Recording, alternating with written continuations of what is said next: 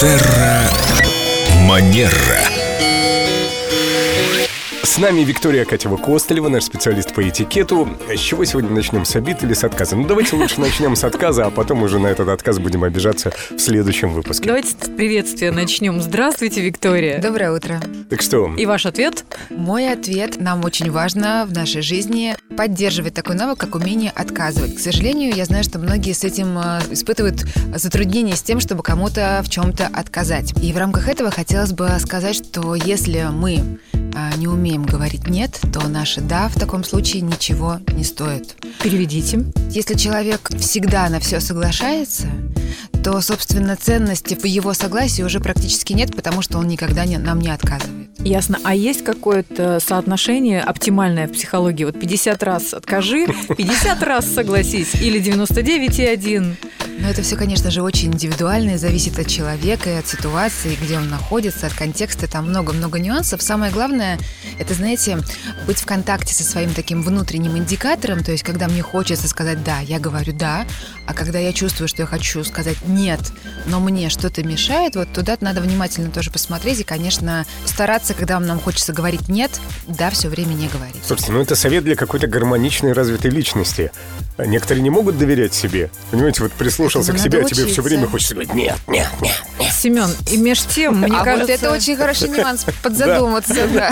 Мне кажется, ты лучше всех умеешь отказать э, так, чтобы человек не подумал, что ему отказали. Да, это талант.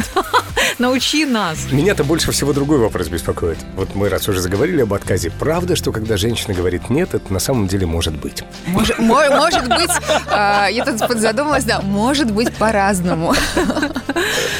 Вот, потому что ситуации и женщины бывают тоже разные. Возможно, кому-то пригодится прием, как отказывать. Это называется шведский отказ или отказ русского интеллигентно. Мы не говорим человеку сразу четко, конкретно «нет».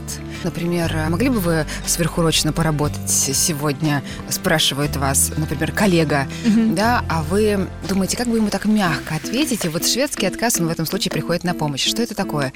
Это такое а, мычание, когда мы ничего особо не говорим, так, ну... Это называется изобразить неопределенную реакцию. ну вот как бы да. А вот добавить мягкости мы можем как, например, мы а, оставляем это мычание и говорим «М, Семен. Мы с улыбкой мягко произносим имя нашего партнера, но не говорим, что нет, я не хочу это делать, нет, мне это неудобно, а ну вот тем самым, когда мы создаем это и мычание, и обращаемся к нашему оппоненту, не говоря ни да, ни нет, уже происходит такое восприятие, что скорее мы не будем этого делать, нас понимают. Давайте потренируемся. Давайте. М, Вика. Виктория. Лена. Семен. И вот в этой мягкости на самом деле весь секрет и есть. Еще один а, английский отказ, мы тоже можем его коснуться. Он состоит из трех компонентов. Это отказ сожаления. Когда мы начинаем нашу фразу «мне жаль, но я не могу выйти сегодня вечером, а, например, э, во вторую смену». Так.